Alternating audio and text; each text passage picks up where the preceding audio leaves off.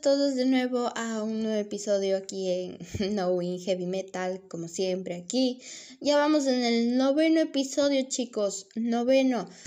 Pero bueno, eh, como sabrán, en este podcast ahora vamos a hablar de lo que es la discriminación y rechazo social hacia los metaleros.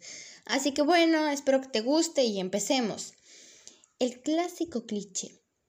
El clásico cliché ochentero en el que se describe a un metalhead como mala persona, marginal y machista. Créanme que eso queda casi anticuado a día de hoy. Compu, otros miles tópicos surgidos. Verán, las instituciones religiosas de algunos países y ciertas sectas ultracatólicas han manifestado desde hace años y de hecho con fuerte intensidad en los, en los años 80 esto, uy, una persecución contra el heavy metal para disminuir su influencia en los jóvenes, créanme o no. De hecho, hubieron acusaciones que se han vertido contra este movimiento juvenil. Algunas dicen que están, que, o sea, que es una música que incita al sexo, a las drogas y a la violencia. Así, generando realmente, antes que el black metal, eso sí, la mala imagen del género metalero.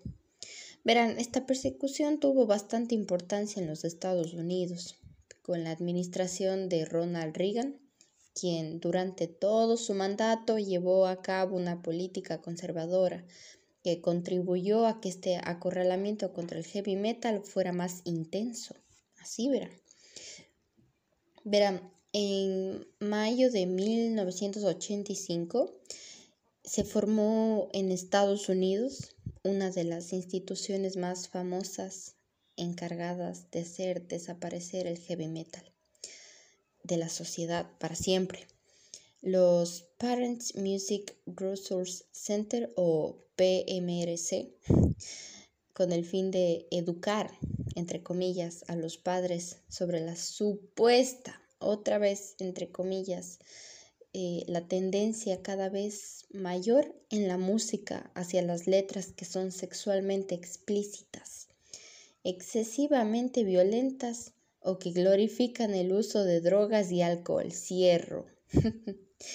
Pero verán, la idea principal que llevaron a cabo fue llegar a un acuerdo con las compañías discográficas para la utilización de una etiqueta de aviso en la portada de los discos que contuvieran eh, contenido ofensivo, o sea, algo que les diga, no, aquí hay contenido ofensivo.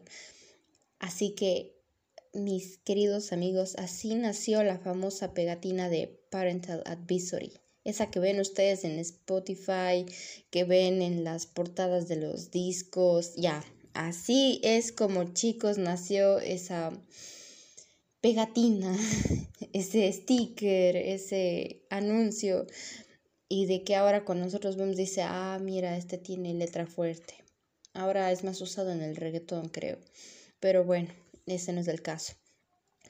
Bueno, puede que todo esto fuese generado por ciertos sucesos en los que algunos jóvenes relacionados con el mundo del heavy metal protagonizaron varios asesinatos. Eso tuvo bastante que ver.